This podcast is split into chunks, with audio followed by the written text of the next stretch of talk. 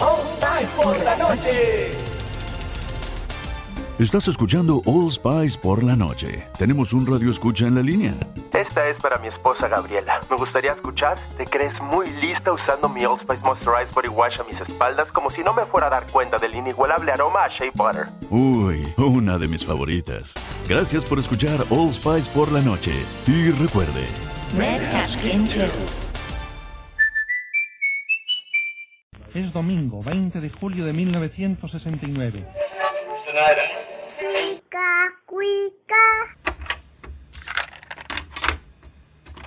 Tu amigo que con orgullo estrecha tu mano, Porfirio Díaz. Date un tiempo para Cinematempo. Cinematempo. Es tiempo de cine. Industria, historia, streaming. Con Enrique Figueroa Anaya. Síguelo en arroba enriquefa86. Historia. Te digo que es la libertad para mí. La libertad es no tener miedo. Nina Simón. Eunice Kathleen Waymon, mejor conocida como Nina Simón, la sacerdotisa del soul, nació en Carolina del Norte en 1933. Su virtud como pianista se mostró desde los tres años de edad y la llevó a los más grandes escenarios alrededor del mundo. Su historia da testimonio de una mujer fascinante, llena de amor, activismo, pero también de soledad y de una intensa pasión por la libertad que reflejó a través de su música y en sus discursos políticos. En el programa de hoy charlaremos con nuestra invitada Tatiana García Tatatiu sobre el documental What Happened, Miss Simone. Abordaremos el tema de música negra, la lucha por los derechos civiles y el afrofeminismo.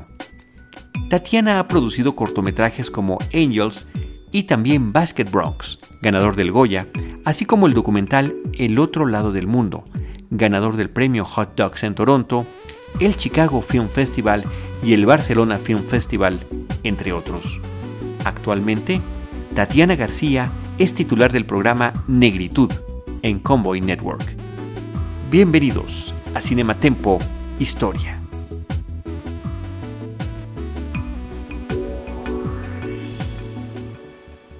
Muy buenos días, tardes o noches. Acá les saluda Enrique Figueroa Anaya en un Cinematempo Historia más.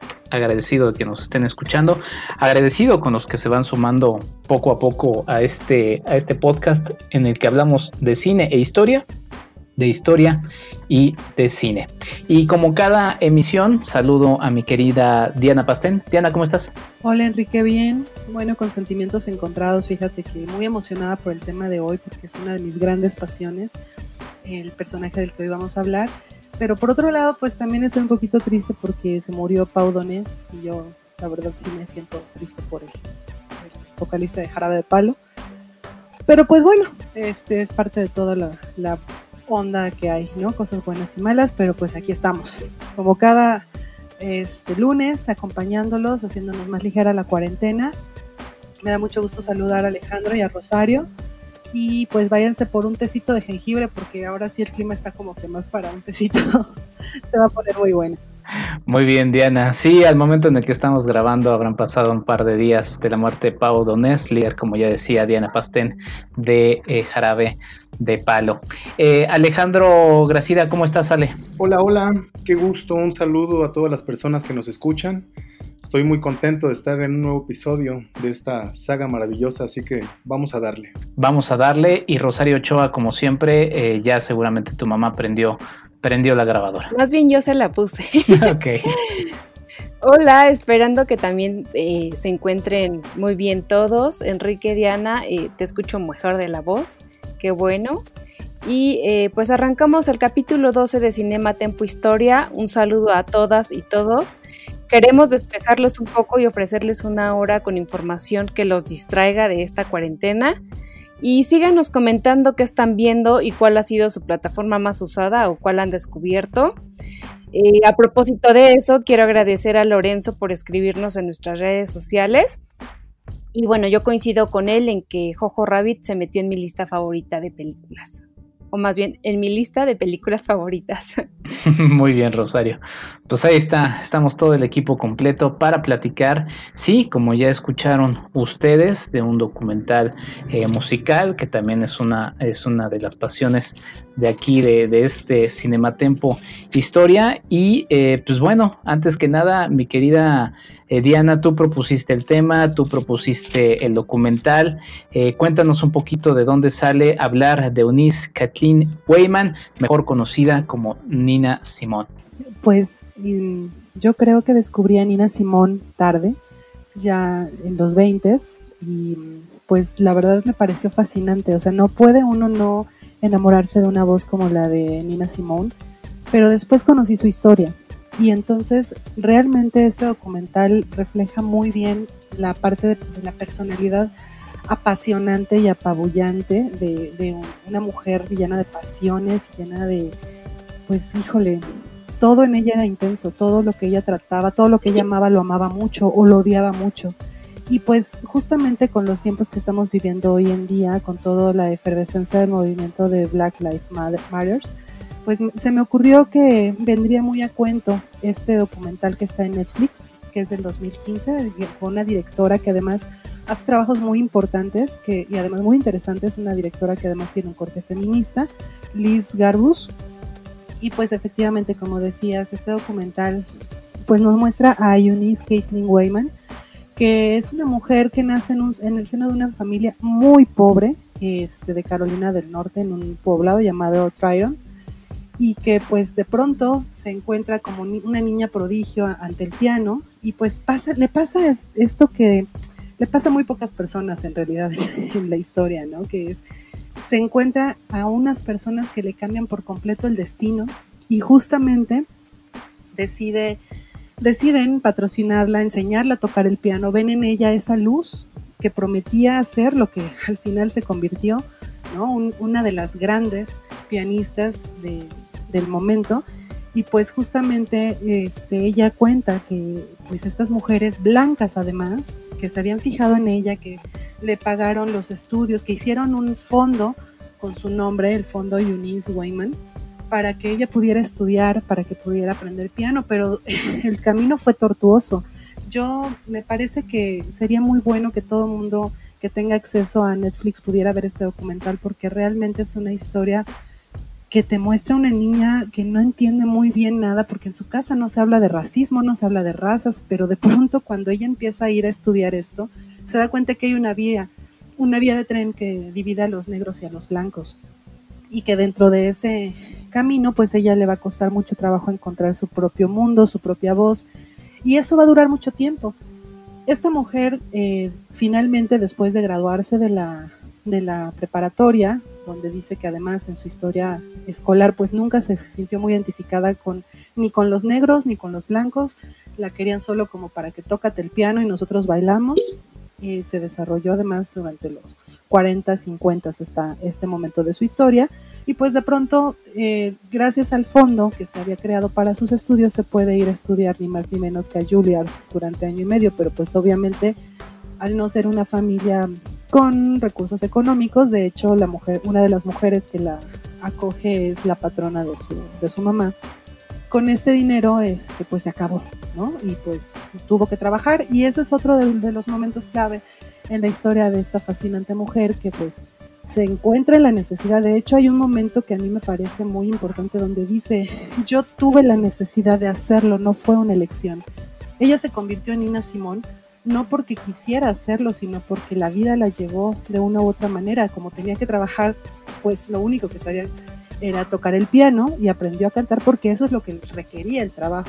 Y entonces, eh, pues era un trabajo nocturno que su mamá no vería muy bien y cambia su nombre de Eunice Wayman a Nina Simone, que viene por eh, una adaptación de Niña, que era un, un apodo cariñoso que le decía un novio, y Simone por una actriz que además me parece un personaje fascinante también, que es Simone Signoret, que es una actriz francesa, que generalmente era conocida por protagonizar a personajes de prostitutas y que además sus películas estaban a veces se tenían que pasar por un proceso y las penalizaban o las prohibían durante un tiempo en los cines de Nueva York por ser consideradas inmorales. Entonces, eh, me parece muy, muy curioso que ella haya, elegido a esa actriz en particular, una actriz blanca además, ¿no? Ya me gustaría saber qué hubiera pensado años después al respecto cuando se radicalizó, que es un tema que vamos a hablar más adelante, pero cuando se radicaliza tanto, eh, ¿qué hubiera pensado si hubiera elegido también a una actriz blanca para tomar su nombre? Ahí está Diana. Eh, Ale Gracida, ¿qué, te pareció el, documental What Happened eh, Miss Simone? Un documental, como ya decía Diana, de Liz eh, Garbus de 2015, que la gente puede ver si tiene el servicio de Netflix. Pues la verdad es que a mí me gustó mucho esta película siento como que en los últimos años hay una oleada de documentales sobre muchos de los que fueron los íconos del blues, del jazz, del soul, y en especial en esta plataforma, ¿no? En Netflix, ahí podemos encontrar documentales de Miles Davis, también muy interesante, de John Coltrane, de Quincy Jones, ahí hay que rascarle, este, salen. Pero me parece que en específico este de Nina Simone logra conjuntar muy bien, sin exceso de, dramatismo ni morbo, este, la vida de lo que fue esta gran artista. Una vida que me parece de permanente insatisfacción, ¿no? De incomodidad incluso con la fama, con el, un hastío, con el exceso de trabajo y con la vida en general, ¿no? Pero también creo que sí consigue transmitir lo que fue el espíritu de una época. Desde una nina que de pequeña vio truncado su sueño, ese de ser una pianista clásica y tocar a Bach, en las grandes salas, hasta una Nina inmersa en la lucha por los derechos civiles y que deja ver esta idea de la música como una provocación, ¿no? como un orgullo, como un reconocimiento identitario. Y me parece que es a través de estos artistas como también permeó en un público más amplio estos mensajes, ¿no? este tipo de mensajes, porque la música se vuelve también un megáfono fabuloso y creo que incluso hay hasta cierta responsabilidad que asumen los artistas por hacer que su producción sea una música política y demandar pues estos mensajes, ¿no? Porque hay que recordar que la opinión pública, pues más la hegemónica, digamos, la que dicta las agendas políticas, se construyó sobre todo en buena parte de la historia con base en las exclusiones, ¿no? En las exclusiones mm, principalmente raciales y de género. Digo, hace apenas un siglo y medio Estados Unidos estaba en una guerra de secesión que tenía lo racial en el punto del debate. Hace apenas 60 años está ya una lucha por los derechos civiles y que no termina de concluir, ¿no? Entonces a veces pensamos que pues esta cuestión de la segregación viene de un pasado, es, terminó, ¿no? Ya en un pasado remoto, pero no concebimos que en términos de una mediana y larga duración, o bien dejamos de ver cómo estas estructuras, ¿no? Han son heredadas, pero siguen determinando la inclusión y la exclusión de las personas dentro de un sistema social. Y me parece que luego estas ventanas cinematográficas nos permiten pues darnos un asomo, ¿no? Por muy pequeño que sea, a ese museo de los horrores que es el pasado reciente y el presente inmediato, ¿no? También. Entonces, What Happened, Miss Simone conjuga eso, un personaje fabuloso con un contexto también que la determinó, por que la determinó. Entonces, por favor, no dejen de verlo. Ahí está. Eh, Rosario Choa, ¿qué te pareció este, este documental? A ti que también te gustan estas figuras femeninas fuertes y bueno, Nina Simón es un ejemplo de ello. Sí, la verdad es que desde que la primera vez que lo vi, eh, sinceramente, o sea, igual sí ubicaba las canciones de Nina, pero no el personaje. No es la primera vez que lo veo, este, y gracias a Diana Pastén eh, la, recordé un poco. Eh, y como menciona Alejandro, en Netflix también vamos a encontrar otros eh, documentales que van a enmarcar un poco también los personajes pues afrodescendientes de la época. Y a mí esta película eh, pues nos deja ver la segregación racial que vive desde pequeña. Este, también nos muestra su sueño truncado de convertirse en la primera concertista de piano negra de Estados Unidos, al ser rechazada a los 19 años por el Curtis Institute of Music de Filadelfia. Y como ya más o menos también lo mencionaba Diana, y ante la imposibilidad de continuar con sus estudios, bueno, pues ella también eh, eh, pues empezó a actuar en, locales nocturnos.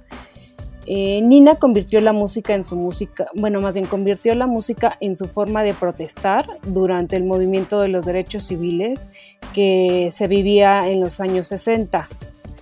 y que durante sus conciertos alzaba la voz dando un mensaje político, pero al mismo tiempo luchando con sus demonios internos. Una de las frases contundentes que nos arroja Simón en este documental es, ¿cómo puedes ser artista y no reflejar el tiempo en el que vives? Es mi tarea contar lo que pasa, no hay elección. Eh, al final, pues también nos deja ver este documental que no tuvo apoyo de la industria musical por un tiempo, y de hecho, bueno, queda olvidada eh, cierto periodo hasta finales de los 80, que es cuando ya regresa y es el inicio eh, de este documental. En lo personal, disfruté mucho la entrevista a su hija Lisa Simone Kelly, quien la conoció de una manera distinta, evidentemente, pero nos abre las puertas para ver a una mujer que luchaba internamente con su bipolaridad y que no dejó de lado su contexto para luchar por los derechos civiles de su gente. Me gustaría también eh, comentarles a la gente eh, y compartir con ustedes eh, un poco el contexto histórico de, pues, que en el que se vivió en esa época en los Estados Unidos. Y recordemos que en este sentido vamos a encontrar el asesinato del presidente Kennedy el 22 de noviembre de 1963. También Estados Unidos entró a la guerra de Vietnam y de hecho, si no mal recuerdo, este, en eh, uno de los documentales que presentó Ambulante, ahorita no recuerdo bien el nombre, pero ahí detallan que justamente son la, es la gente pues negra la que avientan al primer ruedo y que prácticamente los vietnamitas no pues no los trataban, o mejor dicho, los trataban como humanos, no, no se cuestionaban el color de la piel y pues ellos decían eso, ¿no? Que los trataban como, como personas, como humanos. Este, también en esta época vamos a ver el movimiento hippie y su mensaje de amor y paz. Y pues nada más y nada menos eh, la llegada del hombre a la luna en 1969. Así que la música sin lugar a dudas se convirtió en un refugio y en un lenguaje. También me gustaría remarcar que es en este periodo donde la ley de derecho al voto en 1965 tuvo un impacto inmediato en un lapso de cuatro años. De hecho, pues me parece una marca eh, récord hasta cierto punto, ya que en este periodo el registro de votantes en el sur de Estados Unidos eh, se había duplicado y esto después de haber firmado el Acta de los Derechos Civiles de 1964 en el periodo de Lyndon eh, B. Johnson, evidentemente después del, asesinato de Kennedy. Pues ahí está, Rosario. Ahora que mencionamos algunos de esos, de esos datos, eh, yo en mi tradicional pesimismo de la vida eh, reflexionaba y decía, ¿no estaremos haciendo una regresión hace 50 años? Se lanzó un, un cohete al espacio, estamos ahora inmersos una vez más en estas eh, luchas eh, raciales, estamos también en medio de esta de, luchas entre potencias mundiales, entonces pues, pues no sé, de repente uno se pone a pensar y, las coincidencias pues no terminan de ser vaciadas, pero también nos llevan a, cierta, a cierta reflexión. Eh, Diana Pastén, ¿querías comentar algo?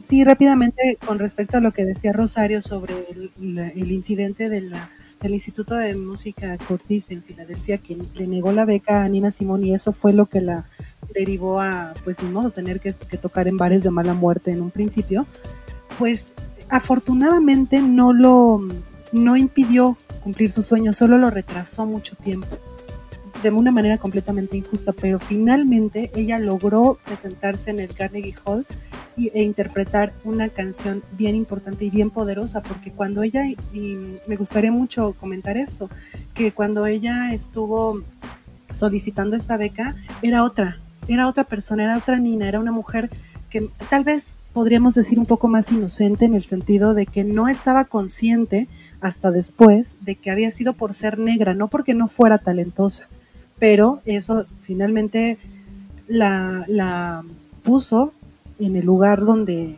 donde necesitaba estar para poder llegar, llevar su música a otro nivel y a otro punto. Pero sí lo logró. Eso, eso es una de las cosas más, más impresionantes del personaje de Nina Simón.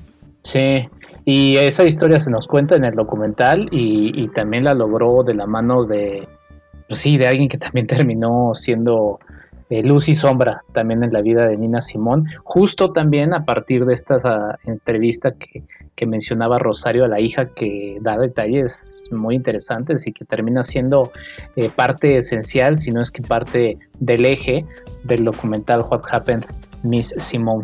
Eh, Rosario. Sí, justamente lo que dice Diana es este, cierto y, se, y se ve completamente en el documental. Y eh, de hecho al final del documental nos dicen que ah, prácticamente el cuarto para las 12 que, que, muriera Nina, pues le hicieron el reconocimiento y que ella estaba consciente de que era capaz, o sea, estaba, eh, se, se, sabía hábil en, el piano y, estudiaba horas en el piano y, y, estudiaba los clásicos, ¿no? Y que prácticamente en estos, este, que la orillaron tenía las tablas completamente en el piano, pero también la orillaron a abrirse camino en un área en el que ella pues no incursionó en un área en el que ella no estaba acostumbrada, o sea, sí venía de academia, si tú quieres, este, pues de casa, pero no demeritaban para nada eh, su conocimiento. Y desafortunadamente esta escuela pues no, y sí por racismo no lo pues no lo aprovechó. Sí, pues pues es un es un documental muy interesante. Eh, estuvo haciendo ruido en, la temporada de, de, premios de 2000 de 2015.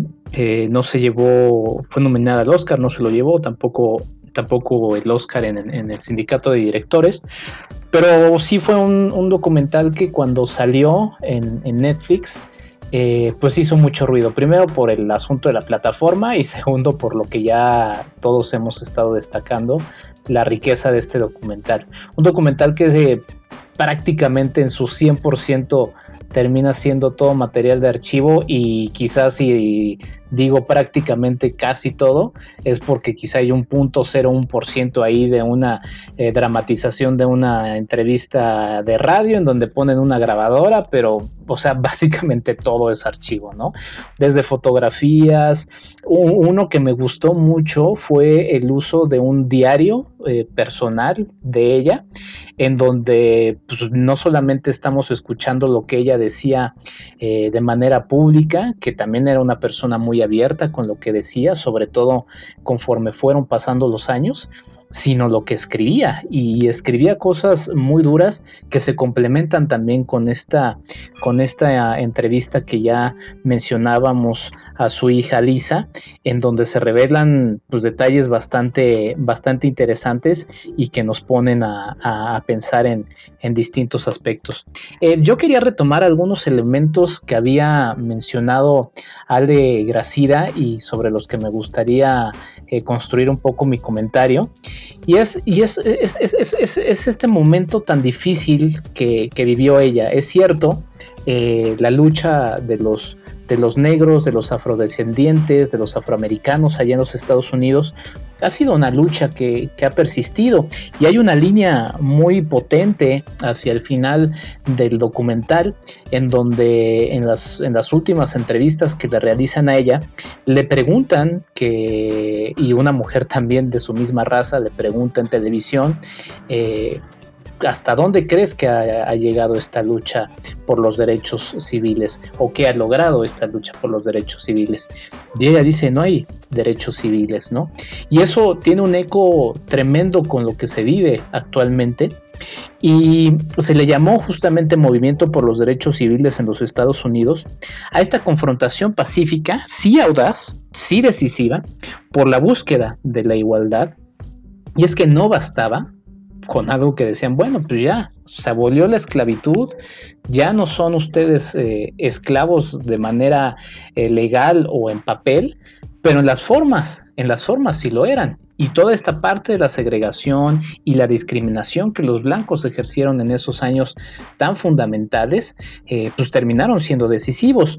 También en esos años se llevó a cabo todo el asunto de la guerra de Vietnam, donde los afroamericanos fueron justamente afectados, eran expuestos como carne de cañón, estaban en las primeras eh, filas y parte de, la protesta de, los afroamericanos fue el no pago del servicio militar ni de impuestos. Entonces, ah, por ejemplo, ahí eh, también retoma mucho en, en, otro aspecto de la vida social, por ejemplo en el deporte, lo que, lo que hizo Mohamed Ali, ¿no? También inclusive cambiándose nombre y demás. Es, es una época muy, muy poderosa y todo eso se resume justamente en esta figura tan llena de pasiones, tan llena de energía, en, este contexto tan complicado. Ah, porque también, como también destacaba eh, Rosario en una de sus, de sus participaciones, pues ella era mujer. Y como mujer, pues tenía ese otro elemento que le era, eh, que le era eh, contrario a ella, porque pues no solamente era, era, era, una, era una mujer afroamericana, que o, podía ser mucama, si tenía algún talento artístico, pues bueno, aspiraba a bailar, a, cantar o, a actuar, y si no, era una prostituta, que por cierto ganaba mejor que siendo una, una, una, mucama. Y como mujer afroamericana también, pues tenía estas dos condiciones que eran desfavorables para ella, que era la cultura machista, que se marca en la vida de Nina Simón, y también pues ser una, una eh, mujer de color que en esa época pues, pues padeció todo eso. A mí, a mí siempre me ha parecido muy romántico y aquí hay dos aspectos más con los que cierro mi comentario. Eh, muy romántico, muy doloroso también del aspecto del artista, ¿no? Como la música en el caso de Nina Simón termina siendo como en el caso de muchísima gente, como inclusive de, varios de los músicos de, música académica que ella misma estudió y que también prometo en algún momento eh, invitar a un, a un eh, musicólogo a que nos hable de estas relaciones y a un músico también a que nos, nos, nos hable de las melodías, porque siempre nos centramos en el asunto de las letras, pero las melodías y la forma en la que ella construyó sus melodías a partir de su conocimiento de la música académica, conectaron de manera muy favorable a lo que ella, a lo que ella quería construir. Pero a lo que iba es cómo, cómo el asunto de la música nace de ese dolor, de esa necesidad de ella por liberarse y como menciona en una parte del documental, le preguntan qué es la libertad y dice ella, pues ¿Tú cómo le explicarías a alguien qué es el amor? Tienes que vivirlo, es algo que se siente. Y ella encontró en la música tanto esa libertad como también esa prisión, ¿no? Que se nos va narrando en este, en este trabajo que termina siendo eh, muy importante. Hay un sacrificio de ella, hay, eh, en, alguna de las entrevistas alguien menciona justamente cómo, cómo ese dolor que ella sentía, pues era lo que, lo que la gente percibía de su música y, terminó encantando a quienes, a quienes finalmente pudieron eh, disfrutarla. Eh, el final de su vida es un asunto que, para quienes no, lo conozcan termina siendo muy interesante de, conocer y la belleza eh, cinematográfica de haber conectado el inicio del documental con el final, porque en el inicio no sabemos en qué contexto, no sabemos tras qué, tras qué sucede, encontramos la figura poderosa de una Nina Simón impactante, con la mirada penetrante, con esa personalidad arrebatadora. Y al final encontramos que ese momento viene después de un instante bastante complicado eh, en el que a pesar de todo, y esa es una imagen muy bella, una postal que creo que resume muy bien la vida de Nina Simón, a pesar de ese dolor, a pesar de lo que, del momento difícil en el que ella está, inclusive regañando hasta la gente que está ahí presente, eh, lo que hace es cuando está tocando, sonríe. Y esa es una escena que me parece muy bella. Pues ahí está, What Happened Miss Simone de 2015. Eh, mi querida Diana Pastén, tú nos quieres mandar a una canción a pesar de que yo insistí, no, no es cierto, que unirnos con otra cosa, pero vamos, presenta la canción ¿qué vamos a escuchar para irnos finalmente al corte? Bueno, sí, yo también insistí mucho en que fuera esta canción porque me parece que es justamente la ruptura con Nina Simón entre esa inocencia, entre eh, ella pasó de un dolor, de una tristeza como perpetua a, la ira.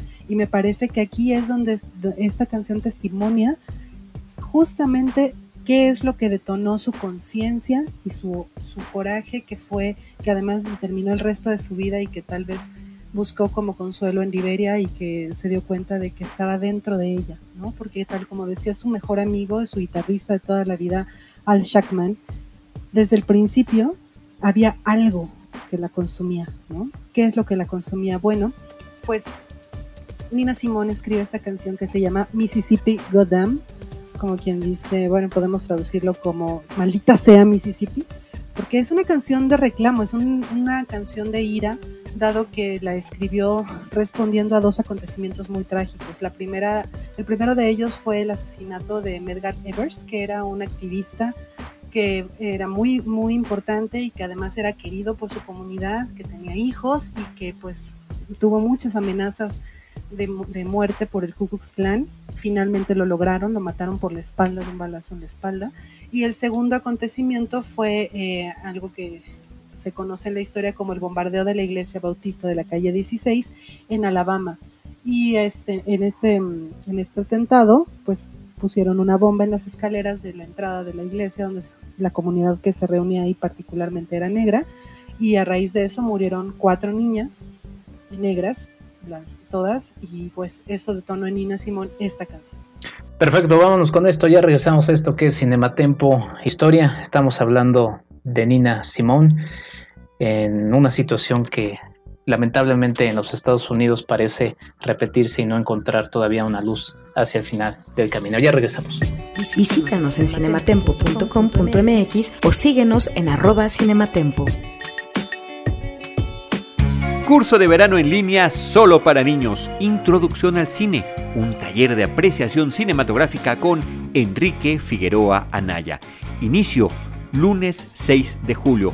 Informes e inscripciones enrique.figueroa.gmail.com Lenguaje cinematográfico, argumento, edición, stop motion, el viaje del héroe, antihéroes y más. Inicio del curso, lunes 6 de julio. Informes e inscripciones enrique.figueroa.gmail.com Solo para niños. Introducción al cine. Taller de apreciación cinematográfica.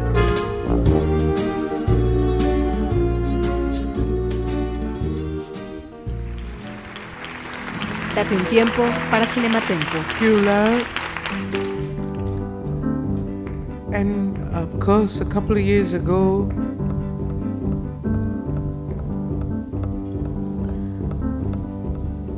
four little girls were killed in Alabama. And at that time, we got the inspiration to do this song. But Dr. King's murder has left me so numb. I don't know where I'm at, really.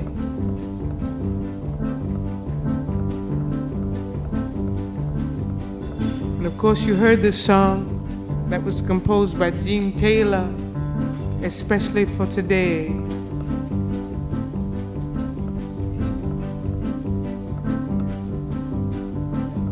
But I hope that be between now and the end of the year, it'll all be together enough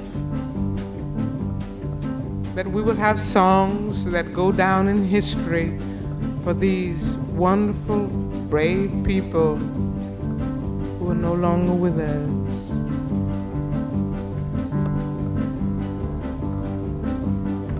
Alabama's got me so upset. Tennessee made me lose my rest. Everybody knows about Mississippi, goddamn. Alabama's got me so upset. Lurleen Wallace has made me lose my rest. Everybody knows about Mississippi, goddamn. Can't you see it? I know you can feel it. It's all in the he can't stand the pressure much longer. Somebody say a prayer. Alabama has got me so upset, and Memphis has made me lose my rest. Everybody knows about Mississippi God.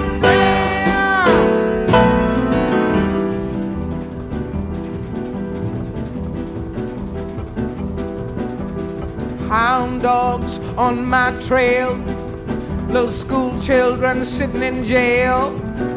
Black cat crossed my path. I think every day's gonna be my last. Lord, have mercy on this land of mine. We all gonna get it in due time. Cause I don't belong here, I don't belong there. I've even stopped believing in prayer.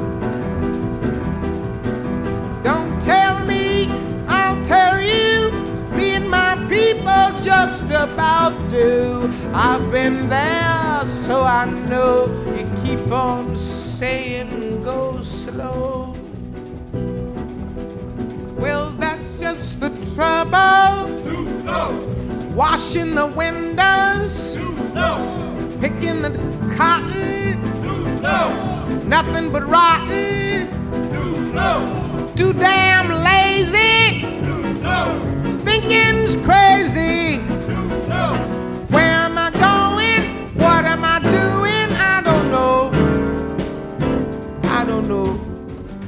Just try to do my very best. Stand up, be counted with all the rest. Cause everybody knows about Mississippi. Goddamn! Now you heard him. He's one of you. If you have been moved at all, and you know my songs at all, for God's sakes, join me. Don't sit back there. The time is too late now. Good God. You know, the king is dead. The king of love is dead. I ain't about to be nonviolent, honey.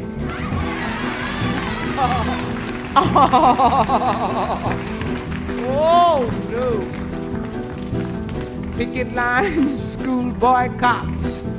They try to say it's a communist plot, but all I want is equality for my sister, my brother, my people, and me. And I loved him because he believed it. He lived by it.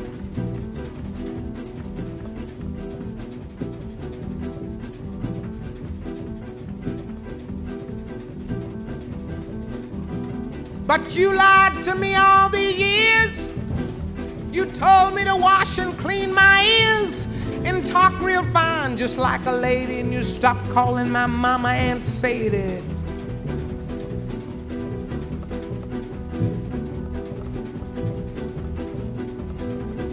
Hear me now.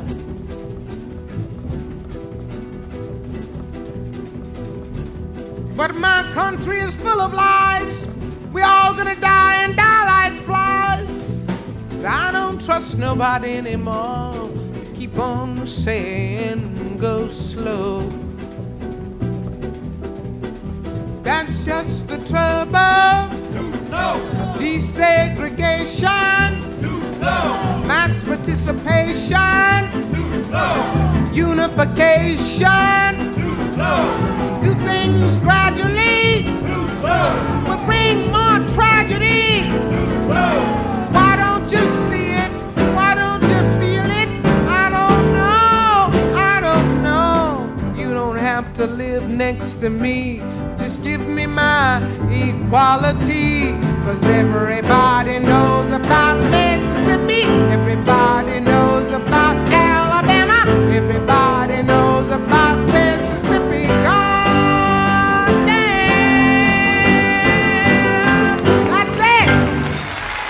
regresamos a esto que es Cinematempo Historia. Acabamos de escuchar eh, Mississippi Goddamn de Nina Simón. Como ya explicó Diana, pues una canción que cambió justamente también la carrera de esta cantante. Eh, recuerden que estamos platicando aparte, eh, de, Nina Simón a partir de su documental What Happened to Simón de 2015 de Liz Garbus, un documental que ustedes pueden eh, revisar en la plataforma de Netflix. Y tenemos ya, como habíamos anunciado en nuestra introducción del programa, a nuestra invitada, que nos da mucho gusto recibirla, es Tatiana García, mejor conocida como Tata quien ha trabajado en cine y también quien lleva eh, la producción, la locución de lleva dos programas, pero la invitamos justamente por uno que se llama Negritud en Convoy Network, que los invitamos a que descarguen una plataforma de audios que la verdad, ni no es porque esté Tatiana aquí escuchándonos, vale cada peso invertido. Tata Tío, bienvenida. Muchísimas gracias por la invitación, es un placer poder acompañarlos esta noche y sobre todo más en temas que me apasionan como la negritud, que es justamente el programa con el cual empecé en Convoy, el cual es como mi primer hijo, el que le tengo todo el cariño, así que les agradezco un montón la invitación y que poder hablar de estos temas que me apasionan. Perfecto, Tata Tío, pues aquí estamos Enrique Figueroa, Diana Pastén, Alejandro Gracida y Rosario Ochoa. Diana Pastén, arranca por favor. Hola Tatiana, mucho gusto. Bienvenida a, ese, a este espacio que también es tuyo. Yo quería preguntarte sobre esta mujer tan fascinante que nos ocupa el día de hoy, Nina Simón, eh, la, sacerdotisa del soul además, ¿no? Como la conocían. Yo te quería preguntar, em, el documental inicia con un statement que hace ella cuando le preguntan qué es la libertad y ella contesta, pues es un sentimiento, ¿no? Cuando eres libre lo sabes la voy a citar textualmente, dice, ¿cómo le dices a alguien que nunca se ha enamorado lo que es estar enamorado? Puedes escribirlo, pero no explicarlo. Te digo lo que es ser libre, es no tener miedo. Yo quería preguntarte, ¿qué es ser libre para ti? ¿Cómo lo, cómo lo podrías eh, aterrizar para el día de hoy? Y sobre todo con toda la experiencia y con todo el activismo que en el que tú participas? Pues es, es, una pregunta curiosa y creo que a la vez es como un arma de doble filo. Eh, definitivamente la libertad tiene que ver desde el contexto y, y, los planteamientos en donde te puso la vida, desde un lugar. Eh, creo que si hay algo muy claro dentro de la gente que nacemos afrodescendientes, que es mi caso, como es el caso de Nina Simón, la libertad significa muchas cosas. Eh, dentro de mi historia yo he navegado de ser una triple nacional, nacional, de alguna manera. Soy neoyorquina, soy mexicana y, soy dominicana por educación, pues ya que mi madre fue la única que nos cuidó y nos crió, ¿no? Entonces, en términos de libertad, es un tema un poquito eh, paradójico porque a quien se lo pregunte siempre va a tener una percepción totalmente distinta. Es una manera también de como de indagar desde la filosofía y el existencialismo puro de alguna manera. Creo que si siempre le preguntas a un afrodescendiente qué significa la libertad, y creo que Nina Simón lo hace muy puntualmente. El hecho de decir no tener miedo es, es crucial, porque marca el miedo a un sistema y a una serie de cosas hechas que no tuviste tú que ver y hay una serie de estereotipos de los cuales eres castigado y reprimido que tienes que sobrepasar y que tienes que sobrepasar en el sentido de, de que lo que se cree es que tú eres una parte negativa no tener miedos, alzar la voz y poder decir, no, estoy aquí, tengo tantos derechos como otras personas de poder existir y soy un ser humano. Entonces simplemente el hecho de la libertad, la libertad es todo, es un conjunto de cosas que uno tiene que ir peleando para poder ser su más puro ser. Y para poder ser más ese puro, ese puro ser tal cual, es el hecho de no tener miedo, el hecho de poder confrontar lo que uno tenga que confrontar en sus contextos familiares, sociales, nacionales e internacionales en este sentido. Hola querida Tatiana, te saludo con mucho gusto y con el afecto de platicar con alguien que personalmente considero una estupenda compañía radiofónica, o no sé cómo se llame ahora que ya no es radio, ¿no? Siempre es, de verdad es muy sabroso escucharte, pero además creo yo que de lo rico es, es que es muy ilustrativo, porque no solo eres una presentadora de música, sino que uno termina aprendiendo del contexto de los artistas, pero también del contexto social, y eso siempre se va a agradecer. Y por ahí va lo que yo quiero preguntarte, porque me gustaría que nos platicaras qué tanto peso consideras tú que tiene el componente político en la música que se asocia a la negritud?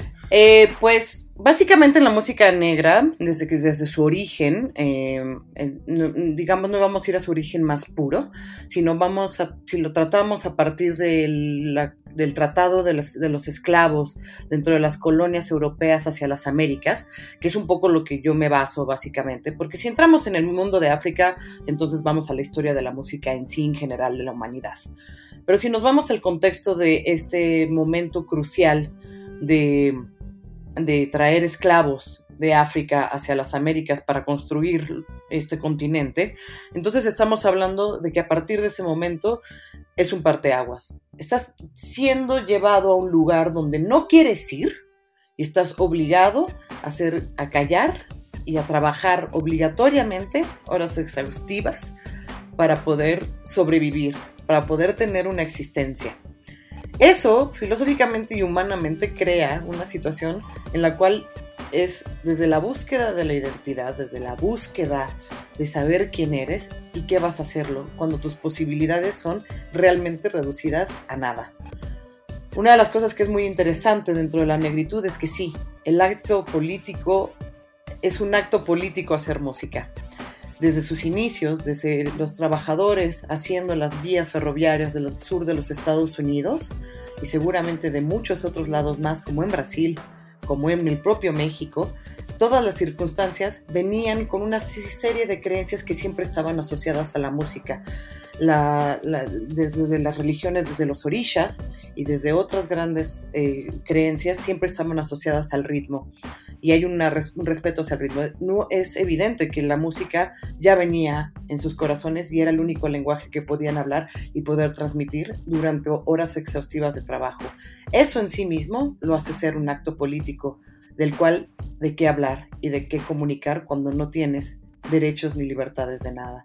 Entonces sí, en efecto, creo que eh, justamente no hace mucho en uno de mis programas decía que no hay artista hasta el día de hoy que no tenga un compromiso siendo afrodescendiente, siendo músico, de hablar de un tema político y de la situación real. Entonces, son dos cosas que se entrelazan y van muy de la mano. Podemos bailar, evidentemente, y podemos ser felices, podemos hablar del amor, que todos sentimos el amor. Pero si hay un tema en el que siempre va a hablar los negros, va a ser siempre de la política y de la injusticia mundial y de sus, de sus eh, entornos, ¿no? Tatiana, te saluda Rosario y bueno, la verdad es que sonará trillado, pero tal vez lo es. La verdad es que nos, eh, me da muchísimo gusto que nos acompañes y que te hayas animado a, a esta entrevista y a ser parte de este proyecto. Comentabas hace poco en Ambulante sobre los estereotipos de los afrodescendientes en, la, en el conversatorio que tuviste ahí, muy interesante de hecho y, me gustó muchísimo. Y se preguntaban eh, qué nos hace ser negros o negras e incluso eh, comentabas también del el censo de este año y que el encuestador pues prácticamente, si no se sorprendía, por lo menos sí aceptó que había sido la primera persona en la que se concebía afro- afrodescendiente y que, bueno, que así lo decía, ¿no? Y tú también decías que te había costado emocionalmente de alguna forma pues aceptar esa realidad que vivimos, al menos, o lo que viviste en este país, porque eh, comentaste una anécdota, pues la verdad muy fuerte, donde pues hubo burlas eh, a- hacia tu mamá. No sé si quieras comentar al respecto, porque es mi pregunta. Que, Ok. este, bueno, Es- igual hago la pregunta y ya si quieres me comentas. Eh, le, le dijeron negra tal cual y, y, pues no supo normalmente, o bueno, más bien, me, me pareció que pues no supo, no supo cómo, cómo reaccionar, pero hacia ti como su hija. Agarraron y se fueron. Y a mí me gustaría preguntarte cómo viviste ese momento, pero sobre todo cómo lo enfrentaste después y cuáles fueron tal vez las formas o discursos, pues sí, para defenderte y tal vez también cómo lo, lo afrontas desde tu trabajo. Eh, bueno, son, son varias preguntas y creo que lo mejor es como abordarlo siempre desde la parte anecdótica y creo que de vivencia. Eh, el- la historia va en que yo estaba en la primaria, yo fui a una escuela privada aquí en México y, y un día me iba a recoger mi mamá, había terminado un campamento y nos tenían que recoger y mi mamá llegó y yo estaba muy emocionada porque bueno, la situación personal era bastante complicada. Mi mamá trabajaba muchísimo, como les decía, mi mamá madre soltera y fue la que nos crió a mí y a mi hermano, porque mi padre mexicano eh, nos abandonó. Eh, entonces, era una labor bastante fuerte como extranjera en México y pues no tenía mucho tiempo, entonces era mucha emoción que yo tenía. Entonces cuando venía, venía llegando mi mamá, todavía en ese tiempo usaba su afro y cuando viene entrando una niña en particular le se empezó a reír a carcajadas para hacerse notar y a gritarle es una negra, es una negra y yo me eché a llorar y, y, y quería irme violentamente sobre esta niña. Cuando mi madre llegó, eh, le digo y la acuso, ¿no? Digo, es que ella te acaba de decir eso y, dile algo y pégale, como, ¿sabes? Como estas cosas de niño. Y mi mamá muy, en una, una, gesticulación que yo nunca había entendido, no entendía, sobre todo en, en esta visión tan infantil y tan primaria, que había como una enorme vergüenza en ese momento, dentro de las risas de los niños y toda la circunstancia. Y, creo, y es un momento que se me quedó muy grabado en, mi vida, sin poderlo digerir. Y creo que no me, me, costó hasta la adultez voltear a ver este momento y saber y entender qué era lo que me había afectado todo este tiempo. Y eso fue uno de una suma de otros que tuve que como una vez más agrupar. Mi madre, obviamente por su contexto, eh, es, siempre nos quiso proteger mucho a mi hermano y a mí. Nos sacó, sacó a mi hermano de varias escuelas justamente porque había sido bulleado que los niños le gritaban negrito cocurumbe. Eh, a mí yo soy la persona de mi familia con la tez más blanca y a la vez es una paradoja, ¿no? Porque también hay mucha ignorancia de entender cuáles son las teces negras y de afrodescendientes, sobre todo en este país. Eh, mucha gente me dice ahora o me hace burla al declararme afrodescendiente, como si fuera un privilegio. Eh, pero básicamente eh, ese es el trabajo de identidad dentro de la afrodescendencia. Por un lado está totalmente estereotipado y eres marginalizado y existe y como siempre digo, no eres negra, en mi caso, hasta en el momento que haces algo mal y entonces se te reconoce como tal y se te humilla como tal y se te agrede como tal, cuando no debería ser una agresión, pero se toma así.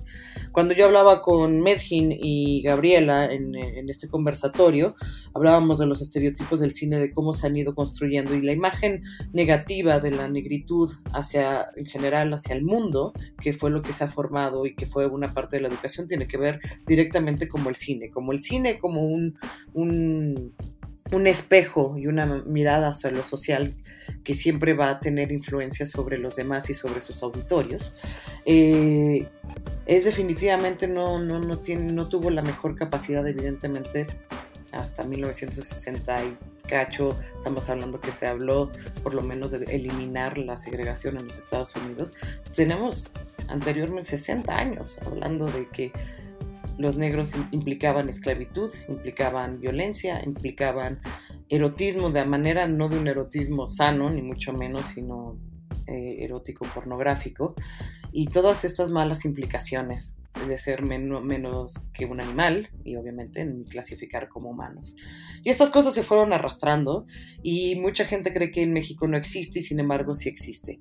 He vivido otra vez a, los ojos de mi madre y fueron cosas que no se asentaron hasta que eh, una de las cosas que hizo muy bien mi madre fue hacer esta combinación de que viviéramos en estos dos países. Una, mi familia, directamente mi familia mexicana biológica, nosotros fuimos rechazados, tanto mi madre, mi hermano y yo, por mis abuelos, cosa directamente con la cual acentuó el, abandono de mi padre y no, y no tener demasiado contacto con él para crecer.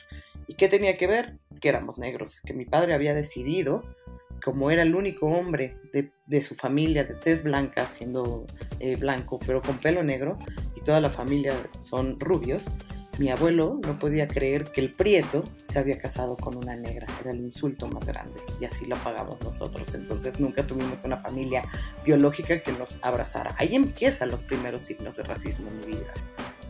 Es cuando tenemos que ir afortunadamente a Nueva York con mi familia dominicana, plenamente afrodescendiente, que empezamos a tener identidad pero de una identidad que tampoco se habla mucho. En Dominicana existe otro tipo de racismo, pero no significa que no esté. Entonces, son muchos mundos con los cuales poder absorber desde una niña que lo tiene que concebir. Entonces no fue hasta mucho tiempo de estudiarlo, mucho tiempo de salirme de México por otras necesidades, por querer hacer otro camino, eh, donde decidí irme del 2007 hacia Nueva York y vivir ahí, y empezar a vivir de nuevo en un Harlem que sin titubear me recibía como si fuera en casa y como si fuera una persona y si fuera un humano y nunca se me cuestionó ni de mi acento, ni de mi pelo, ni de mi nariz, ni de nada y decía, aquí hay algo en común. ¿Qué es común? Y claro, mis amigas negras me decían, pues porque eres una de nosotras. y yo así de, no, es que a mí en México me dijeron que yo era morenita clara. y, pues, pues no, así de no, niña, no, eres negra, asúmelo, pum. Pero a entender eso, empecé a entender un montón de cosas y empecé a ser libre. Justamente empiezo a describir y a sentir mi libertad a partir de saber quién soy y a saber, a saber mi identidad y a definirla a partir de ahí. Y seguramente también tendrás... No sé si contesté todo. No, sí, sí, sí, sí. Y seguramente tendrás historias allá, ¿no? O sea, también dentro de esta misma discriminación y racismo por mujer y por afrodescendiente. Eh, definitivamente, como diría mi madre, bueno, fui a un país donde aparte soy la minoría de las minorías de las minorías. Una, soy mujer. Dos, soy mexicana. Tres, soy negra. clasifico en todas las posibilidades que los eh, norteamericanos meterían en sus casillas como minorías y, se extienden. Evidentemente también la posición de mujer es una y que es mundial. Eh, la otra es mi negritud en Estados Unidos. Claro que fue y fue mucho más acentuada, sobre todo en los ochentas cuando era de niña. Recuerdo eh, ser que nos negaron la entrada a varias tiendas de ropa en, Manhattan, cuando estábamos saliendo a museos o algo así, por nuestro tono de piel, eh, ser mirada eh, con sospechosismo en restaurantes. Y estamos hablando de Nueva York, y aún así existe. Eh, creo que la vez que más lo he sentido fue cuando tuve un novio, que es un, es un chico alemán, y que para su desgracia parece casi casi como si fuera blanco supremacista porque es pelón, pero nada que ver, andaba conmigo. Pero éramos muy juzgados los dos al vernos caminar, no solamente en Nueva York, sino también en Berlín, de donde él era en ambos lugares decíamos, bueno, ¿en serio estamos haciendo un statement en pleno 2012 juntos? O sea, no puedo creerlo que todavía seamos víctimas y presas de miradas y de murmuros y de, y de cosas. Y no solamente por, las o sea, por ambas comunidades, ¿no? ¿no? No tenía solamente que ver con una con la otra. Yo estaba traicionando a mi raza, que me lo gritaron en la calle varias veces. Y él, imagínense, ¿no? Los invitamos a que busquen el conversatorio Afrodescendencia en México. Está arriba en el canal de YouTube de Ambulante. Ahí pueden checar la conversación a la que se refirió eh, Rosario Ochoa. Y también los invito a que lean el texto que Tatatío escribió, Identidad y Pertenencia Afrolatina en México. Es una carta que le escribe a su mamá y que, bueno, complementa muy bien todo esto que nos ha platicado Tatatío. Eh, Tatatío, eh, la verdad es que hablar del movimiento por los derechos civiles en los Estados Unidos, lo que sucede ahorita, eh, pues da justamente para un programa como Negritud, ¿no? Y no solamente para un episodio podcast. Pero eh, hay un elemento que, me, gustaría preguntarte. Eh, platicaba en el segmento pasado que Nina Simón se enfrentó no solamente a, ser de raza negra en una época racista, ¿no? En ese entonces, y bueno, ahora, y eh, también se enfrentó a la cultura machista. Y el movimiento por los derechos civiles generó otras luchas, como por ejemplo, ejemplo, el afrofeminismo, ¿no? Que se independizó del feminismo de las mujeres eh, blancas. Eh, ¿Hay algo que nos quieras comentar al respecto sobre esto? Que también pues, pues, son estas muchas luchas y justo a lo que te referías, ¿no? De estas eh, varias pues discriminaciones que, que, que, sufre una, tú como mujer, como latina, como afrodescendiente. Sí, creo que dentro del movimiento, o sea, con la raza negra hay que acentuar muchas cosas porque de todas maneras, aunque podamos tener movimientos sociales en común y vayamos hacia un objetivo, aún así nuestra raza sigue teniendo un paso menos que cualquier otra persona blanca. Entonces no es eh, dentro del feminismo y dentro del afrofeminismo, es crucial este momento, porque si de por sí, si una mujer blanca vive cierto tipo de racismo y de inequidad, es el, el triple o el doble hacia una persona negra, más aún siendo mujer. Entonces, es por eso que hay ahí esta separación. Perdón. eh, no, eso creo que es una, una, una, una lección que hay que entender, que si todos estamos eh, yendo o votando sobre pobreza o hablando de temas, hay gente que repercute simplemente por el hecho de ser de la raza que es o de la etnia que es, que tiene que sufrir el doble o el triple de las consecuencias que cualquier persona blanca. Es por eso que hay una, una, una distinción y entonces el afrofeminismo viene de un lugar crucial e importante. Una mujer en los Estados Unidos, si en sí mismo en estos años y todavía en el presente es violada, va a tener menos crédito si es negra. Si de por sí siendo blanca no se te cree, mucho menos si eres negra. Son, somos las poblaciones invisibles. Esto es el tema de Black Lives Matter. Seguimos al día de hoy en un 2020 siendo una porción de una población de- eh, que donde el mundo y la historia del mundo está dedicada y empeñada a hacernos invisibles. Es la misma consecuencia en México. En México, por un lado, es positivo que nos reconozca el gobierno, pero por el otro lado, estás negando más de 400 años de nuestra existencia. Y esas son cosas que cuestionarse. Y dentro del contexto feminista en el que se están llevando a cabo estas supuesto, luchas, justo- ¿cuáles dirías que serían las, las claves para, para coincidir? Porque justamente en el asunto del feminismo estamos en un momento eh, compli- complicado porque son tantas cosas por las que hay que luchar que de repente ah, habría que encontrar esas coincidencias. ¿Qué qué encontrarías entre el afrofeminismo y el feminismo eh, o las muchas brechas del mismo que, que se están luchando actualmente? Yo creo que las brechas son exactamente las mismas, dependiendo si estamos hablando en el contexto de México y en el contexto mexicano, estamos hablando de que las brechas feministas estamos exactamente en la misma lucha. Simplemente en el hecho de que las mujeres afrodescendientes, y eso habría que ahorita es justamente la parte donde está surgiendo eh, escuchar estas voces, habría que empezar a investigar y a ver la parte de las historias de vivencia dentro de las mujeres negras en en, las costas afrodescendientes y de la población afrodescendiente en México. Evidentemente tienen otras consecuencias y seguramente le tienes que agregar, si ya tienes un problema de racismo, de feminicidio o de violencia intrafamiliar, probablemente se incremente en el sentido del tono de la piel. Asimismo le ha de pasar a nuestras mujeres indígenas. Nosotros creo que dentro del afrofeminismo podemos identificarnos muchísimo más como mujeres desde la lucha, desde esa parte étnica o racial, junto con las mujeres indígenas que con otro sector más privilegiado.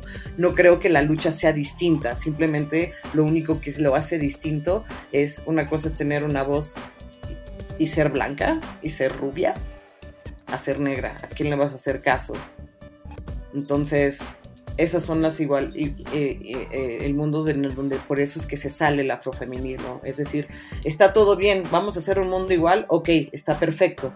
Pero entonces, que eso también se marque en la afrodescendencia. ¿Por qué? Porque aunque existen derechos humanos o cosas, muchos de estos derechos no aplican por igual a sectores ni indígenas, ni afrodescendientes, ni, ni, ni otras tantas minorías, ¿no? Por supuesto, yo eh, identifico muy bien lo que dices, porque justamente con, bueno, ahora con todo esto que está sucediendo actualmente de, con la pandemia y todo, todo esto que, que, conllevó, pues hubo un freno sin querer del movimiento feminista que estaba tomando una fuerza impresionante, que me parecía que estaba siendo muy importante y que ojalá no hubiera tenido este, pues este freno como de, fue seco, ¿no? Y también lamento mucho, o sea, pienso ahora en Nina Simón y que no, justo no le tocó este movimiento, un, un movimiento afrofeminista que era, sería algo que le hubiera ido perfectamente bien porque, pues ella, me comentaba en el segmento pasado, ella pasó de la tristeza a la ira, ¿no? A estar enojada, a necesitar eh, de alguna manera expresar cuando está en este concierto diciendo, ¿están dispuestos a matar? ¿Están dispuestos a cortar cabezas? Me parece que es una forma de sacar del cuerpo toda esa maraña de emociones y de ira que estaba sufriendo, porque también a otras mujeres negras las estaban invitando a programas y todo, y a ella no por decir lo que pensaba, por ser ella misma, fue el precio que pagó por, por tener una voz y manifestarla públicamente. Entonces a mí me gustaría preguntarte, ¿cuál es tu opinión acerca de todo lo que se está viviendo, eh, como pensando en la radicalización que a la que llamaba Nina Simón? y la que hay en estos momentos que no pareciera tan distinto, no pareciera, o sea, también se ve un sesgo muy grande entre los, vamos, a ella, a ella y a sus amigos los perseguía el Ku Klux Klan durante un, determinado momento y ahora tal vez no existe con ese nombre, pero sí hay un, hay grupos que están persiguiendo personas, que están persiguiendo activistas, también lo vemos en México que hay todo el tiempo activistas que mueren, ¿no? que desaparecen, ¿Qué es lo que piensas tú sobre esta radicalización del movimiento? Pues en términos de radicalización eh, es, es, es, es curioso, no digo, no, es curioso, es como ponerme en muchos aprietos en, en, algún sentido, porque eh, definitivamente creo que nadie puede entender lo que es eh, el momento de la ira y de la angustia y el de no ser escuchado. Creo que haces una maravillosa reflexión justamente con el movimiento feminista en México y sobre todo todas estas opiniones que habían a través de que si, si los monumentos sí, si los monumentos no y que ahora lo vemos proyectado en Estados Unidos con toda esta versión de los, del looting y, y, bueno, y de la vandalización, si le queremos llamar así. Eh, aunque, perdón, perdón, o sea, es rapidísimo, aunque es muy curioso cómo allá, cuando vemos los edificios y los monumentos destruidos, decimos, wow, se están levantando la voz y aquí hay una, una criminalización tremenda a ese tipo de manifestaciones, ¿no? Claro, eh, digo, creo que nos caracterizamos los mexicanos mucho por nuestra doble moral y eso es algo que, que, existe y es real y no puede, yo estaba muy sorprendida de que la gente acá estuviera apoyando el movimiento y cuando, y, cuando los cuestioné sobre, sobre lo que había sucedido en México era así de, bueno, no, aquí no, y somos señoritas decentes que no debemos andar rompiendo cosas. Entonces, bastante paradójico, habla, habla justamente de, lo, de los, pues, los, contradictivos que somos en sí mismo, ¿no? Eh, yo desde mi creencia y desde donde paro, creo que siempre hay momentos y ha habido momentos, históricamente hablando, y aquí puedo meter a ambos movimientos en este sentido, donde se ha hablado y se ha pedido y se ha requerido y se ha hecho las cosas tranquilamente, donde se ha buscado el diálogo y se ha buscado la negociación. Cuando estos grupos se siguen atacando constantemente por este lado, por el lado de Norteamérica, con una raza en específico, y nuestro lado en México contra las mujeres tal cual, llega un punto de cansancio y de hartazgo. Llega un punto en el que la emocionalidad va arriba de la racionalidad, porque no puede ser que siga existiendo. Yo estremezco todos los días al ver las cifras, porque trabajo directamente en una campaña con la cual estoy haciendo una película, campaña y película a la vez, sobre feminicidio en México, y estremezco todos los días de tener que saber que 10 mujeres murieron al día. Y que esta cifra, en vez de ir, eh, eh, que en vez de ir minimizándose, crece cada vez más. Eso significa que las voces de las mujeres no están siendo escuchadas. Y no es hoy.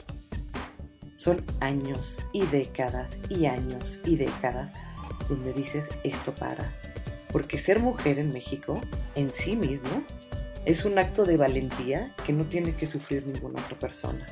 Es el mismo acto de valentía que tiene que sufrir, sufrir un, un afrodescendiente en los Estados Unidos, peor aún si es negra.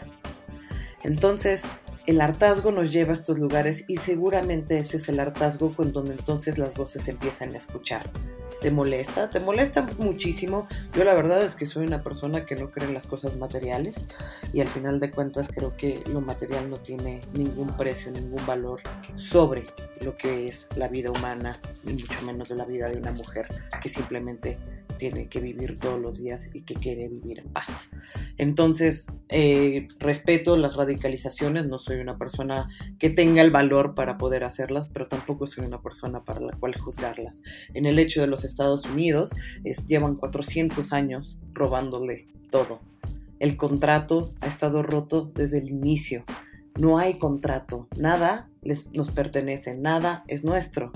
Entonces, como dicen una gran frase y una gran mujer de unas entrevistas que, leí es, agradezcan, agradezcan que los negros del día de hoy estén pidiendo igualdad y no venganza. Y espero que en México no lleguemos a ese punto. Exacto. Personalmente, Tatiana, me da mucho gusto y creo que también era un poco la intención tomar como punto de partida un ícono como Nina Simón para terminar hablando de un, de un presente que es urgente también y creo que en el caso de México, el hecho de que nos sigamos preguntando si existe o no racismo, si el feminismo tiene o no validez, es también un síntoma de lo lejano que siempre hemos tenido en el radar, ¿no? Estos asuntos que incluso determinaron la manera en la que se construyó esta nación, ¿no? Yo escucho muchos comentarios que tratan de diluir estos temas diciendo, no, pues aquí lo que hay si acaso es clasismo, ¿no? Como si esto fuera menos. Odio, odio eso, el clasismo no existe, es racismo vil y puro, por Dios. Sí, sí, y que son fenómenos. O sea, que lo que hay de fondo también es una patria que históricamente ha negado las posibilidades de encontrar un sistema medianamente equitativo, ¿no? O al menos no tan diferenciado. Tú nos dices que no es posible que esto siga existiendo. ¿Tú cómo ves, Tatiana, eh, las posibilidades de seguir evidenciando todo este, todas estas problemáticas que son urgentes, pero también en una época en, las que, en la que estamos obligados al confinamiento? Pues creo que simplemente fue una casualidad y una causalidad de que haya ocurrido. Eh, eh, es interesante que haya pasado. Creo que no, no, no, no es exclusiva del momento pandémico. Sin embargo, surge en un momento donde todos estamos viendo nuestras pantallas, todo el mundo estamos en un confinamiento entregados a estar conectados en absoluto a, estas, estas pantallas y a, estos medios de comunicación que antes no existían. Entonces es muy paradójico porque creo que en las buenas palabras de Jill Scott Aaron que decía que la revolución no iba a ser televisada, creo que en estos tiempos va todo lo contrario. La revolución va a ser televisada y estamos todos presentes y viviéndolas. Eh, creo que por su dimensión y su expansión y por su inmediatez es crucial lo que está pasando ahora y que pasó por un hecho eh, de una casualidad de que ese video en particular de George Floyd se haya viralizado en este momento porque no es nuevo. George Floyd no es el motivo por la cual la gente está hoy en las calles y eso hay que dejarlo muy claro George Floyd es la consecuencia de muchos y muchos y decenas y miles, y podría hablar miles de miles de personas que lo viven constantemente y de mucha gente que ha sido muerta en las manos de la ley. El día de hoy estábamos enclaustrados y George Floyd se viralizó porque todos estamos conectados a una sola cosa. Y entonces la ira crece y entonces estamos hartos de tener que ver constantemente estas historias. George Floyd es solamente el símbolo de una de 400 años. Y eso hay que dejarlo muy claro, 413 años si no me equivoco, de esta misma masacre. Puede ser que la revolución no será televisada, pero quizás sea tuiteada. Exactamente. Oye, Tatiana, la verdad es que podríamos pasar horas y horas, pero la invitación es para que descarguen Convoy Network y escuchen a Tatiana en, Negritud. Es un programa eh, que, vale mucho la pena y justamente a partir de este de este programa que produces y, que conduces, eh, Tatatiu, me gustaría preguntarte sobre el papel del hip hop, ahora que estamos hablando de la música en, los tiempos actuales, eh, en su momento fue fue el jazz, ¿no? Eh, y ahora está haciendo el hip hop, que por cierto hiciste un muy bonito programa en el que mencionaste la, influencia que tuvo Nina Simón en el hip hop. Eh, cuéntanos un poquito de este género musical que ha musicalizado pues esta revolución que como decía Ale ha sido tuiteada. Pues la historia del hip hop es una historia en sí misma que es el, el- género más puro en el, en el sentido de la protesta y en el sentido de, de poner las pláticas sobre la mesa. El hip hop, como saben, bueno, pues, en desde su movimiento en donde nace en el Bronx, en el sur del Bronx de Nueva York, sale eh, a raíz de estas fiestas que se hacían en estos centros comunitarios. Pero básicamente el primer sentimiento para hacerlo era revivir a los antiguos artistas del rhythm and blues y del soul y del blues y, de, y del jazz. Eh, de alguna manera porque los nuevos géneros que estaban son- siendo sonados en la radio en ese momento eran muy blancos y los negros que estaban participando de ellos estaban haciendo música disco, cosa que enojaba muchísimo porque la música disco es como en este momento escuchar reggaetón más o menos en esa época. Eh, después la historia a lo mejor perdonará el reggaetón, no lo sé. Pero en ese sentido es como funciona. Parte de que se empieza a hacer esta tradición y de hacer estas mezclas de discos y, y- y de escuchar la música que uno quiere y tener dos tornamesas y un micrófono, era tener un micrófono y hablar de algo. ¿De qué hablas cuando eres un niño negro que vive en el gueto, en los proyectos, y tu ambiente cercano, inmediato, es pobreza y crimen? Hablas de eso y hablas de, de- de- de- tu comunidad y de cómo hablas con tus amigos, pero tu entorno y tu contexto social es ese. Así nace el hip hop. Así nace el hip hop con una generación teniendo que decir algo, teniendo que hablar y denunciar de hablar de algo. Y no lo hace con la intención de, de- de politizarlo, pero sí con la intención de tener música que todo mundo entienda el día a día de la vida negra de jóvenes en el sur del Bronx. Y eso, eso se contagia como un virus y obviamente va a las siguientes boroughs, ¿no? Y se, va a Queens, y se va a Brooklyn, y se va a Staten Island, entonces, y llega a Manhattan. ¿Y qué tiene? El mismo efecto que sucede siempre. Los blancos lo escuchan, es nuevo, es increíble, vamos a comercializarlo. Sin embargo, dentro del hip hop es como les empezamos esta conversación y es cualquier artista negro siempre va a tener una, una especie de cuota que cubrir dentro de su posición política siempre. Eso, es un deber tanto en la iglesia negra como en la música, como en las artes. Eso es una ficha que tienes que pagar y no es porque la tengas que pagar, sino que la traes tan internalizada que siempre vas a hablar de ella consciente o inconscientemente. Entonces, el hip hop creo que dentro de su historia, en, una manera muy, muy breve, es justamente el enfoque que le empieza a dar, pero también le empieza a dar honor y causa a todas las voces de sus ancestros. Hay gente, grupos como Tribe Called Quest, The Global Planets, Jungle Brothers, donde justamente donde se fueron fue hablar de la afrodescendencia como afroidentidad y como un legado del cual ser orgullosos. Estos son bandas que sacan la violencia y del bling bling durante los noventas y dicen, no, hay que hablar de esto y hay que hablar desde nuestro lugar de identidad y, de- de- de- de- y a quién recurrimos. Pues recurrimos a Nina Simone, y recurramos a John Coltrane, y recurramos a James Brown, y recurramos a todos estos grandes, a Thelonious Monk, que todos ellos significan, y si llegaron al lugar donde llegaron, es porque la lucha está ahí y nunca traicionaron quiénes eran y nunca dejaron de hablarlo. Y entonces siempre hay un rescate dentro del hip hop a hacer homenaje a, estos grandes, a los grandes escritores, pero también es el símbolo más fuerte el día de hoy.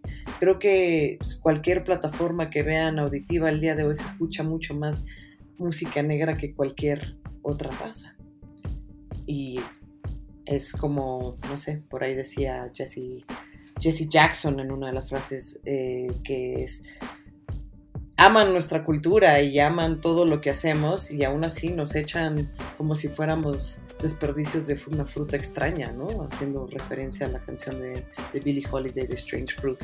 Pero lo que voy es que el hip hop es esta bandera bien importante que el día de hoy es una multimillonaria industria hecha por negros de negros y que siempre va a ser homenaje al cual hablar de las voces más importantes. Es por eso que es tan crucial el día de hoy, porque nunca se ha traicionado de, ser la primera voz en que ha cantado y ha gritado y ha hablado de todos estos actos una y otra vez. El hip hop es educación, el hip hop, que hay mucha gente que lo odia, que dice, ah, es que no lo entiendo, no sé qué. Cuando uno empieza a ver las letras de lo que hablan el hip hop fuera de la misoginia, que también existe obviamente, habla de la historia, y habla de los contextos reales de los sentimientos en los que se vive en la comunidad negra. Y esos son nuestros documentos y nuestros archivos, ¿no? Pues ahí está, Tatatiu. Eh, justamente mencionaste Strange Fruit, que la revista Time eligió como la, la, la, canción más importante del siglo XX y con la carga eh, y la deuda histórica que eso también eh, significa. Pues te agradecemos mucho eh, otra vez, Enrique Figueranaya, Diana Pastena, Alejandro Gracida y Rosario Ochoa por, por, los, pues, los, minutos que nos regalaste de una muy interesantísima charla. Eh, invito a la gente otra vez a que revise eh, lo que haces en Convoy Network. pueden escuchar Negritud todos los lunes de 8 a 10 pm. Estás como arroba tatatiu en Twitter. Y pues bueno, muchas, muchas gracias Tatiana. Por mi parte, pues muchas gracias por esta conversación y seguiremos ampliándolo en diversos espacios. Diana. A mí me pueden encontrar en arroba árbol de lunas en Twitter y como Diana Pastán en Facebook. Y me gustaría cerrar mi participación de hoy recordándoles que los monumentos también son un, un testigo de la realidad y del presente. Y que el que estén manchados y que estén rayados también significan algo y están hablando. Alejandro Gracida. Me voy súper contento. Agradezco la charla tan enriquecedora con Tatiana. Un abrazo, gracias por escucharnos. Yo estoy en Twitter como arroba Gracida. Y Rosario Ochoa. Sí, eh, yo para finalizar, digo, de antemano, muchísimas gracias Tatiana. Y quiero recomendar la película Lost Girls de la misma Liz Garbus donde una mujer busca a su hija desaparecida, que también pueden ver en Netflix. Y a mí me pueden encontrar en arroba choas en Twitter. Cuídense mucho y protejamos a los que nos cuidan. Tatatío, muchas gracias. Muchísimas gracias a todos ustedes por la invitación. Ha sido un placer estar platicando con ustedes. Eh, como recomendación, si quieren saber algo de un buen cine y entender los contextos del día de hoy, les recomiendo ampliamente que vean Do the Right Thing de Spike Lee. Y es el mejor, un gran referente bastante pintoresco de los acontecimientos que suceden el día de hoy. Pues ahí está. Muchísimas gracias. Muchísimas gracias a ustedes que nos escuchen en Cinema Tempo. Eh, sigan con más episodios. Seguimos aquí grabando a distancia, pero reflexionando a partir del cine y la historia de la historia y del cine. Yo soy Enrique Figueroa Anaya. Nos escuchamos en un próximo episodio. Hasta la próxima. Date un tiempo para Cinematempo. Cinematempo es tiempo de cine, industria, historia, streaming. Esto fue Cinematempo con Enrique Figueroa Anaya. Síguelo en arroba enriquefa86. Historia.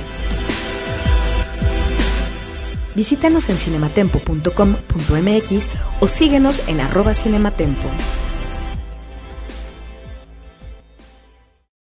Book your New Jersey summer getaway now.